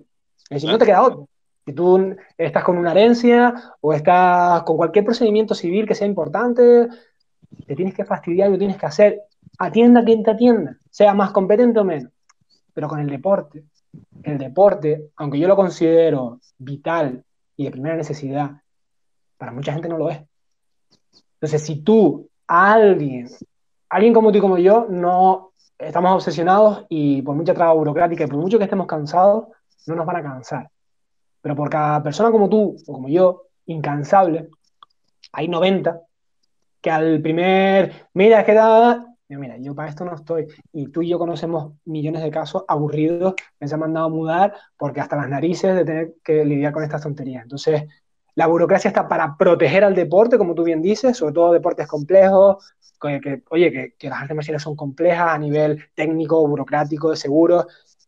Y más que protegernos, muchas veces nos capan y nos entorpecen el trabajo, porque yo tengo alumnos que no se quieren examinar, que pasan un kilo de todo y te cuesta, te cuesta porque tú ves su punto de opinión, es como, como yo como alumno, es decir, llega un punto en el que te aburres, que no quieres examinarte, que no quieres eh, hacer nada porque te cansa, te cansa. Entonces, a uno no le queda más remedio que seguir y tirar para adelante. Pero hay tanta gente que se queda por el camino que a mí me da muchísima pena. Y si lo veo yo, que soy un entrenador súper pequeñito, a nivel local, que tengo muy poquitos alumnos, contra, ya no te estoy hablando si hay mala voluntad y hay politiqueo de querer mantenerse, mantente con la mayor cantidad de gente posible porque te va a ir mejor económicamente. Cuanto más gente haya, mejor te irá económicamente, más poder tendrás. Entonces, no, no entiendo mucho. Eh, ya te digo, no es un problema solo que encontremos en Jiu-Jitsu japonés, en Judo, en Aikido. Yo creo que es un problema de muchas federaciones, de muchísimas federaciones. De la mayoría. De la mayoría, ¿no? Y, incluso en federaciones que no estaba siendo un problema, como, como podía ser el Brasil en Jiu-Jitsu, que tenía un sistema más descentralizado en los 90, en los 80, que había muchas federaciones, había muchas competiciones, y al haber tanto ese capitalismo perfecto, ¿no? De mucha oferta, mucha demanda, creo que pero claro, hay ahora una federación que se ha hecho cada vez más importante y ha ido acaparando, acaparando, acaparando, y están encontrando los mismos problemas que tenemos nosotros, ¿no? Y, y se van a encontrar los mismos problemas, si no tiempo al tiempo. Entonces, no se dan cuenta, y creo yo, del daño tan grande que hacen. Y, después lo ves reflejado en las clases. Si tú ves competiciones de hace, yo qué sé, de los años 90 o de los años 2000, que la gente era más difícil de acceder, porque tú ahora puedes ver un vídeo y decir, qué guapo soy el karate, qué guapo soy el judo, y te puedes animar, pero tú en los 90 ibas a una clase a lo loco, en plan, ala, yo voy para adentro sin información, y había más gente. Entonces yo digo, ahora que tenemos más medios para que nos vean en los hocicos, nos vean el trabajo, y, tenemos menos gente, yo ya te digo, eh, entiendo que la burocracia tiene que estar y debe estar, pero en temas deportivos tiene que ser sencillo y yo creo que ahí tenemos los medios telemáticos para hacerlo. Después puede ser también culpa nuestra que al final nos quejamos mucho y no damos el paso al frente. No sé si serviría de algo tampoco, pero ya digo, yo creo que, que es un sentimiento que tenemos muchos y, no sé, yo no sé si va a cambiar esto, no, no, no creo, pero... El, el problema no de la burocracia, sino el problema es el estancamiento en la institución. Mm. El no evolucionar con el tiempo o con el desarrollo del deporte en sí o de la disciplina. Eh, al no evolucionar, al estancarse, pues claro, es cuando empiezan a surgir todo este tipo de, mm. problemas. Pero hay que pasar por ello. Esperemos que, hay que aportar, hay que aportar nuestro granito de arena a cada uno como profesores, como practicantes, como, como artistas marciales y nada, esperemos a que salir de los baches y tirar para adelante. Lo único que queda es eso. Yo, hombre, tengo, tengo esperanza también en, los nuevos medios, ¿no? Yo creo que toda esta revolución digital que ha habido en los últimos años, yo creo que hay que sumarse a la ola. No podemos seguir en nuestra burbuja, no podemos seguir en los años 90, ¿no? Muchas veces yo hago referencia de que muchas veces muchos profesores seguimos en los años 90 dando clases de artes marciales y no, estamos en 2020 y hay que adaptarse. Yo creo que la burocracia y en la administración pública yo lo veo muy poco a poco, muy despacio, pero contra cada vez ves más soluciones. Yo he resuelto papeleos más o menos importantes desde mi casa y es que eso es lo que tendría que ser. Es decir, yo tendría que pagarlo todo desde mi casa y no hacer colas, también porque así eh, el funcionario que está trabajando en la oficina no me tiene que estar atendiendo y puede trabajar, trabajar, trabajar. Y yo creo que ojalá llegue eso más pronto que tarde. Vamos a cambiar de tema porque esto de la burocracia nos desanima y se, y se ve en el rostro de los dos. Eh, eh, me gustaría hablar de algo que para los que, no los que nos conozcan a ambos no, no mucho de sorpresa. yo creo que todo el mundo sabe que tú y yo somos amantes de la cultura japonesa sin idealizarla, porque la cultura japonesa tiene sus mierdas, como la española, como la de todos los países, pero sí que eh, somos defensores o nos gusta mucho el estilo de vida japonés, su cultura, su gastronomía, sus artes marciales, todo, ¿no? no todo lo que es Japón. Y alguno no lo sabrá, pero bueno, tú has estado dos veces, si no me equivoco, en Japón, eh, has entrenado allí, has estado además esas dos veces bastante tiempo. Yo yo solo estaba una vez y para mí fue, fue un momento bastante importante en mi vida. Y no, me gustaría que hablara, porque yo sí que conozco muchas de las anécdotas tuyas, de, tanto de entrenar como de fuera, y un poco me gustaría que habláramos de Japón porque en el momento que vivimos yo creo que está bien hacer memoria de tiempos bonitos pasados y, llevar a, los que nos estén escuchando. Batallita, batallita. Sí, sí. Pues bueno, yo las dos veces que estuve me lo recuerdo con cariño, la verdad.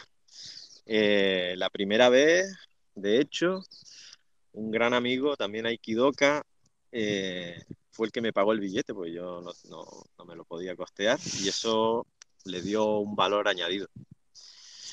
Eh, anécdota. Tengo un montón.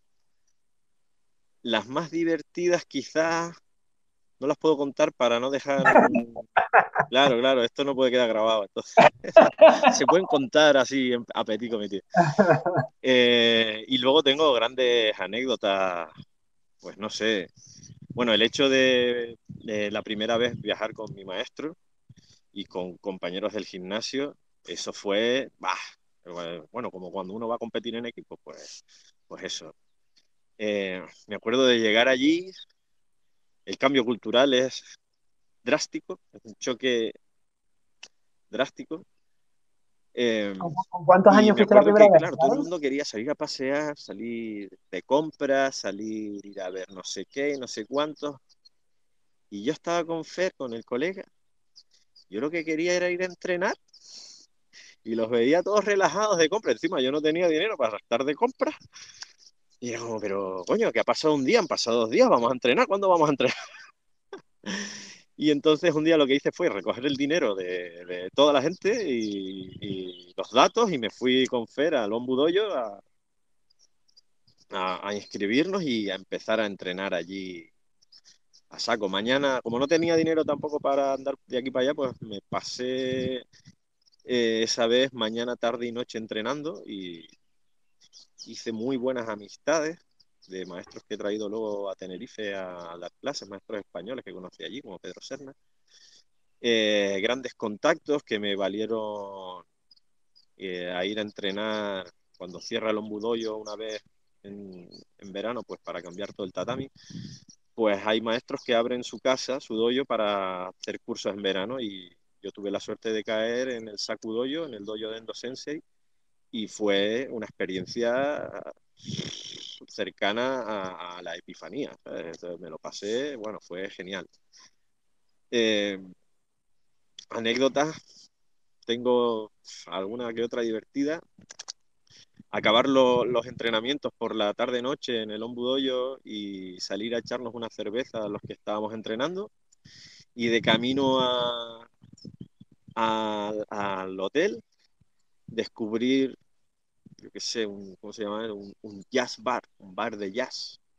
Y decir, me voy a echar la última caña antes de acostarme, ¿no? Y llegar allí, echarme la primera caña, un bar chiquito, echarme la segunda caña, escuchando música súper relajado, estaba yo solo en el bar. Y de repente entra una panda de japos, eh, chicos y chicas, vestidos ahí con gorras, ropas de pantalones por los tobillos, con tirantes como el de los años 30 y de repente como que cambia así un poco el estilo de música y se ponen a, a, bailar, ¿no? Parecía que tenían ataques epilépticos. Eso, eso me marcó. Eh, no sé, me, me, eché tres cañas más viéndolos, viéndolos bailar y luego me fui a casa. Muy divertido. Y resulta que uno de ellos me lo encontré al día siguiente entrenando en el hombro. Estuvo muy bien. Y uf, técnicas que, esta técnica, anécdotas que tengan que ver con la práctica. Eh, un señor, el sensei Watanabe Sensei, eh, me tiró, bueno, me tiró, me hizo una técnica sin llegar a tocarme, haciendo que diera una vuelta alrededor de él, me llevó hasta el suelo y me controló con dos dedos. Eso para mí fue un shock, porque yo había visto vídeos de él en internet y me parecía todo como una patraña. Entonces cuando vi que estaba en el schedule, en el, en el calendario, ¿no? Como que iba a dar clases, dije, voy a ir a ver qué hace este señor. Y fui. Y tuve la suerte que durante la práctica me, me llamó a un lado, siempre hay una esquina del tatami donde se ponen los señores mayores. Y me llamó y me dice, no, atácame en Somenuchi. Y yo fui y le fui a atacar en Somenuchi y se me quedó parado mirándome con cara de mosqueado, ¿no? no, no, que me ataques de verdad. Y ahí a mí se me fue la olla dije, te voy a desmontar el chiringuito y te voy a meter un somen. Y para mi sorpresa, me tiró sin tocarme, me controló, mientras los señores mayores que estaban ahí sentados se partían la caja. Y me decían, ¡Oh, el japonés, levántate, levántate.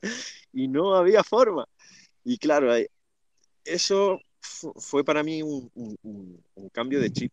Tardé varios años en darme cuenta de, lo que me pareció, todavía no, no, pondría la mano en el fuego, pero tardé un par de años en, interpretar lo que sucedió en ese momento. A nivel de, perdón, Ricardo, a nivel de, de técnica sí que me gustaría eh, preguntarte, ¿no? Porque muchas veces también, al igual que mitificamos a las personas, ¿no? Mitificamos a, a Japón como la cuna, ¿no? Y me gustaría tu experiencia, ¿no? decir, porque yo la que tuve fue, hay de todo. Es decir, hay gente mejor que uno, hay gente peor que uno y hay gente igual que tú, ¿no? Es decir, que muchas veces muchos artistas marciales, no solo con Japón, sino por ejemplo, yo qué sé, en Muay Thai con, con Tailandia, hay un nivel de la leche, pero también habrá tailandeses que sean peores que, que muchos españoles y que muchos europeos o americanos, ¿no? Y quizás en Japón, no sé si coincides conmigo, ¿no? Pero que hay de todo, es decir, que tampoco hay que...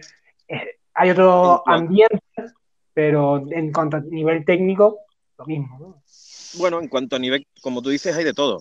Sí, yo la primera vez que fui, la verdad es que, claro, iba con la misma idea, ¿no? De mitificación en la cabeza y tal. Y luego me di que me di cuenta de que eh, Juan había hecho bien su trabajo como profesor y manteníamos un nivel digno para el grado que teníamos, era perfecto, vamos, estaba bien.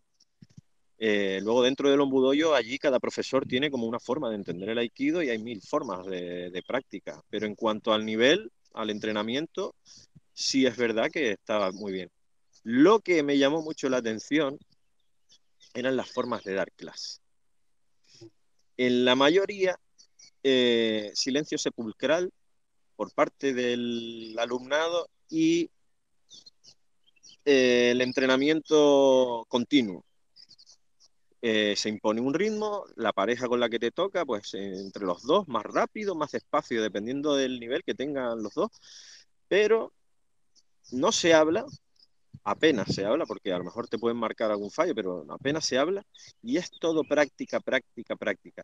Y eso es algo que a mí personalmente me gustó mucho, eh, pero yo no sé si es la idiosincrasia española, latina o qué, pero eso aquí es casi prácticamente imposible. No, no, es muy difícil, es muy difícil.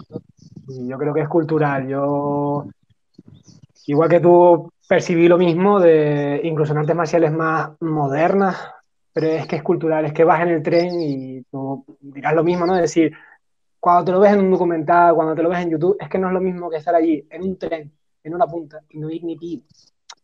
Entonces yo creo que ese nivel cultural de estar haciendo una cola y respetar la distancia, ¿no? con respecto a la persona que está delante y la que está detrás, estar en silencio en un tren, estar sentado y no estar ocupando tres espacios. Después se traslada en el tatami, es que es la forma de ser, es que lo que tú dices. Después, a ah. mí me gusta también eso, me gusta estar entrenando en silencio, más introspectivamente, pero es lo que tú dices, somos españoles, somos latinos, y por mucho que uno tenga esa más, un poco más de afinidad culturalmente con Japón a nivel personal, ¿no? Yo creo que no es trasladable. No, no se puede. No, incluso aunque tú te pusieras, y yo sé que tú eres más estricto que yo en el tatami, eh, yo creo que no, es que no, no es que no puedes, no, somos culturas muy distintas. Eh, puedes hacer una es otro proceso. Eh, como yo, yo a los chiquillos cuando a lo mejor ensucian algo, a mí me cuesta horrores que, ¿no? En el colegio, ¿no? Decir que limpien lo que han ensuciado yo me tengo que poner súper serio, hasta el punto de parecer un ogro. Es decir, el chiquillo a lo mejor antes de, entrar, pues merienda, yo que sé, un juguito y unas galletas. Los más pequeños, las galletas es 50% para adentro y 50% para afuera. Entonces, no siempre, pero a veces tú llegas y dices, ¿quién es esto? Eh, se hacen todos los locos un poco, pero tú más o menos a la mochila, tal, pillas al culpable, ¿no? Si te das cuenta. Recoges ah, y te pegas a lo mejor 5 minutos o 10 para que el chiquillo lo recoja. Sin embargo, en Japón vemos que las escuelas se limpian, eh, ves a un chiquillo que se le cae un papel y va a recogerlo. y es educacional y es cultural. Japón tiene sus problemas, entendámonos, ¿no? porque siempre que hablamos de esto parece que Japón es perfecto, no, tiene otros problemas, pero lo que es en este aspecto, si algo lo ensucias, lo recoges. A mí me encanta, hay una foto de un campeón mundial de judo, no me acuerdo el nombre, que estaba entrenando eh, para una olimpiada y entonces se puso con el profesor o con quien fuera a entrenar un poquito y estaba así la chaqueta, ¿no? Con, con la típica licra, ¿no? Y dejó aquello encharcado, el típico peso pesado que cuando da dos saltos está enchumbado en sudor. Cuando se levantó, ¿no? Y se quitó, se puso la chaqueta, vio el suelo y aquello era un espectáculo de sudor. Pues se fue y volvió con una mopa y limpió toda la mopa. Y limpió todo el tatami, ¿no? La parte de sudor. Entonces, ¿quién hace eso? No poca gente. Y en Japón lo hace todo el mundo. Es decir, por, cada, por cada occidental que te hace eso, es raro. Y, por, y en Japón, lo raro es al revés. Lo raro es que un japonés te deje algo, que los hay, que hay gente hedionda en todas partes, pero es la excepción y aquí la excepción es el que te recoge. Entonces, lo que tú dices, ¿no? La transición a las clases. Eh, eh, en el ombudoyo, cuando acaban las clases, se saca unos cubos con paño y agua y unas escobas, que son las únicas escobas que yo he visto en Japón. Eh, y aquí una Papelera. por coger un paño y por coger una escoba. Yo me botaba como, como, como un halcón ahí a por los paños. Eh, los paños eran para limpiar el alrededor del tatami, que suele ser un suelo de madera, y luego las escobas se barría pues todos los pelos de las muñecas de, que caen durante la práctica y tal, se llevaba al centro y había siempre un señor mayor que salía allí con una, con una aspiradora y, limpiaba y luego quedaba impoluto aquello eh, para la siguiente clase, ¿no? Entonces, eh, son, son distintos. Hay cosas que me gustan mucho, hay otras cosas que no me gustan, pero bueno, Sí, sí. hay cosas que me marcaron en cuanto a la forma de la práctica que intento llevar a cabo yo aquí, pero ya te digo, es bastante, bastante difícil. Bastante difícil. Sí. No, pero está bien porque de hecho yo te quería preguntar que esto es una pregunta que me hizo un alumno y es que yo hace poco eh, subí un vídeo hablando un poco de la tradición, ¿no? De, de, la tradición en las artes marciales, de cómo la aplico yo en clase. ¿no? Yo, yo es verdad que en clase soy más pragmático, eh, y hay cosas de la tradición japonesa en general que no hago en clase. Yo hay cosas, yo no coloco los cintos por orden, yo hay cosas como que no las hago. Tengo como un sistema, entre comillas, no es perfecto, pero bueno, es lo que yo me monto en mi cabeza. Y un alumno me preguntó un poco eso, ¿no? ¿Cómo, cómo tratas tú el tema de la tradición, ¿no? Yo hay como tres normas que intento cumplir para ser coherente conmigo mismo y es eh, no aquello que discrimine, evidentemente. Lo que discrimina intento no hacerlo, me da igual si de qué cultura es. Eh, lo que promueva el ego individual o colectivo, intento también suprimirlo, ¿vale? Y lo que entorpezca la educación, ¿no? Es decir, por ejemplo, yo empiezo a dar clases con muchos términos en castellano, porque tú me, cuando te digo control lateral, en dos semanas tú ya me entiendes, pero si te digo yo consigo gatame, pues a veces hasta yo me lío. En el sentido de que hay personas que les cuesta más, sobre todo los idiomas, y el japonés es un idioma en el que no hay ninguna conexión, y que es muy, muy difícil, que después tiene la contrapartida de que vas a Japón y es lo que yo le digo a los chicos, digo, yo por ejemplo, no tengo el nivel de japonés que tienes tú, que ninguno de los dos hablamos japonés, pero tú, tienes un mayor léxico en, eh, en, japonés que yo, y aún así yo fui a clases, por ejemplo, fui a una clase de kyudo, de tiro con arco, eh, cuando fui a Japón, y mi pareja que fue conmigo a esa clase, que la hicimos juntos, decía, pero ¿cómo narices te estás entendiendo con este tío? Y yo le digo, a ver, yo no me estoy entendiendo, pero si a mí me dice pie derecho delante, yo lo entiendo. Eh, lo que me diga después, y si me dice disparar, lo entiendo. Y si me dice ponte recto, por el contexto lo entiendo, pero yo no. si me sacas de ahí, no lo entiendo. Entonces, pero está guay porque gracias a las artes marciales, pues mira, he conseguido eso. Pero para mí es como un subproducto y que es precioso y que es maravilloso, pero es como algo añadido, no lo principal. No sé ¿Qué opinión tienes tú? ¿Cómo lo llevas tú en clase? Si eres más tradicional, menos. Bueno, yo entiendo que la tradición, el respeto a la tradición eh, es importante.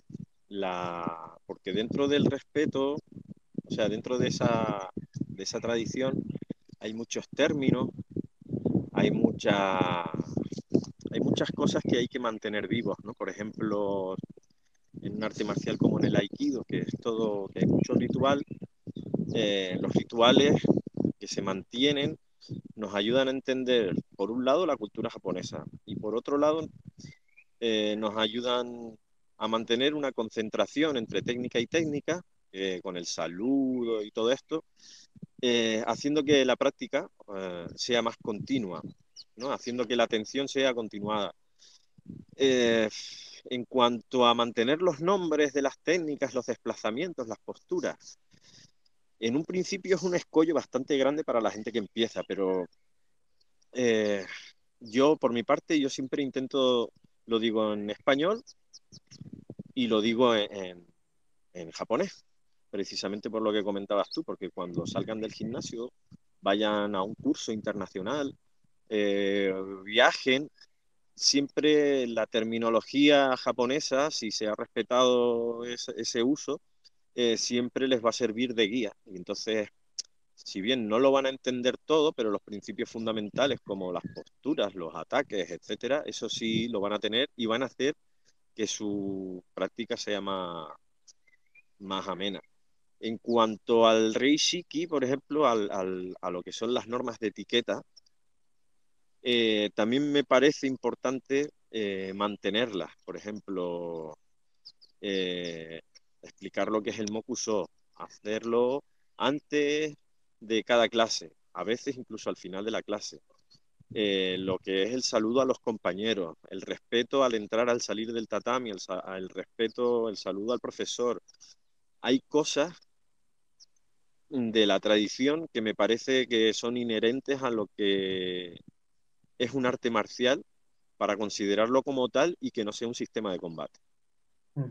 Si yo me paso, si yo paso de aplicar todo ese conocimiento y toda esa tradición, al final lo que voy es al gimnasio a partirme la boca y mm. a hacer una compilación de técnicas para pelearme. Eso ya para mí es un sistema de combate. Para que sea un arte, conlleva pues unos valores y, todo eso, eh, eh, esos valores y esos principios vienen dados en forma de tradición. a, mí me gusta. Como tú dices, hay determinadas cosas que no comparto. Las explico, pero al mismo tiempo que las explico, no las aplico. Eh, por ejemplo, eh, la forma de sentarse cuando vamos a saludar. Al principio y al final de la clase se supone, mm, según la tradición, que nos ponemos por grado o por tiempo que llevamos en el gimnasio como forma de respeto. Como dices tú, a mí eso somos todos un equipo y somos todos personas y somos todos iguales. Yo lo explico porque mis alumnos tienen que saberlo de cara a cuando practiquen fuera del dojo eh, y vayan a otros dojos o vayan a, un curso, pues de cara a la galería, pues hay que cumplir, ¿no? Pero dentro de lo que es en casa, somos todos iguales. Entonces, por ejemplo, el orden de grados a mí es algo que no que yo no aplico. Eh, y como esta, pues hay más cosas. Pero bueno, por lo general, aunque haya cosas que no aplique, sí que las explico y me interesa que mis alumnos lo sepan. Sí, yo, un poco lo que aprendí de ustedes y la conclusión que yo saqué a nivel personal es el acercamiento cultural, eh, pues te cura de racismo para empezar, es decir, si tú gracias a las artes marciales te acercas a otra cultura, te expones a otras culturas y tu, forma de pensar se abre, entonces todo eso es súper positivo en crecimiento personal. Y las cosas que no comulguen con, porque al final somos occidentales, ¿no? Y hay cosas que, pues no, uno no comulga y, es normal eh, no elevarlo a dogma, es decir, no decir, oye, pero es que esto es lo más importante, sino está y dependiendo de dónde entrenen se lo van a encontrar, que ellos lo sepan. Y yo lo hago igual, es decir, explico, pero hay muchísimas cosas que no, que, que, no hago por, por, eso. Y lo que sí que me, porque yo hay algo, la tradición sí que alguna cosa que hago, alguna que no, pero yo sí que, por ejemplo, mis clases, la espiritualidad no, no entro, pero ni, ni, me gusta ni siquiera hablar de, de, espiritualidad. Por lo menos lo que es dentro de la clase, si alguien me pregunta a nivel histórico, yo soy un friki de la historia, mm, europea, japonesa, me encanta datos históricos, me encantan los contextos históricos, y sí que a nivel de historia sí que te puedo aportar datos sobre Japón, pero a nivel personal carezco de sentimiento espiritual y, ya, bueno, eh, pero es que la, la, espiritualidad, vamos a ver, como personalmente, como, como profesor, mi trabajo es encontrar la forma de transmitir el conocimiento que tengo de manera que la otra persona lo entienda. Y si eso pasa por explicarlo de una forma espiritual, lo tengo que, para determinadas personas, pues se lo explicaré de forma espiritual. Eh, por ejemplo, em, si hay un competidor, por lo general un competidor, la espiritualidad eh, es algo que no, vamos, que no entra dentro de su, de su día a día, ¿no? Una explicación a un competidor eh, utilizando términos espirituales no lo va a entender, no le va a sacar partido, pero siempre dentro de los grupos son eh, heterogéneos. Puede haber personas que, no que, que entiendan mejor una explicación cuando se les da otro enfoque. Y muchas veces, muchas, muchas veces, ese enfoque puede llegar a ser espiritual. Eh, en el caso del aikido es, bastante normal, ¿no? Eh, eh, utilizar ejemplos de espirituales o de cómo veía Sensei desde su punto de vista sintoísta y tal y cual, porque hay gente simplemente que lo va a entender mejor así. Mm. Explicar las técnicas, por ejemplo, eh, por delante del compañero o por detrás del compañero. A un competidor le dice, entras por delante y catapum, o entras por detrás y catapum, y lo va a entender. Pero luego, mm, si le das una forma espiritual, a lo mejor a otra persona le dices, no, es que por delante, que se dice omote, es el lado que se ve y tiene que tener más Pedimos disculpas, se ha cortado el vídeo, es la primera vez que hacemos esto. Bastante bien ha salido, que nos hemos conseguido eh, coordinar y lo dicho, disculpas porque es lo que hay. Eh, de todas formas, me quedo también con la sensación de que íbamos a terminar porque ya llevamos casi dos horas, aunque ni Ricardo ni yo eh, nos habíamos dado cuenta, pero yo estaba ahora mirando el tiempo y digo, mi madre, que ya llevamos casi dos horas. Entonces, se quedan muchas cosas en el tintero yo por lo menos me quedo súper contento porque me quedo con ganas de más. No sé si tú estás igual, Ricardo. Hombre, a mí hablar contigo ya ves, siempre un me lo paso teta. Así que seguramente repitamos mejor incluso que esta vez, con, aprendiendo porque somos cintos blancos en este rollo. Así que iremos aprendiendo y, mejorando, ¿no? Entonces, para despedirnos y ya terminar, sí que me gustaría, Ricardo, que, que nos dijeras dónde te pueden encontrar, eh, si tienes Instagram, si tienes, dónde está tu gimnasio, es decir, un poco que, nos comentes dónde te podemos ver. Eh, bueno, el gimnasio Haragay Dojo lo pueden encontrar en el Facebook, lo pueden encontrar en Instagram con el mismo nombre, Haragay Dojo.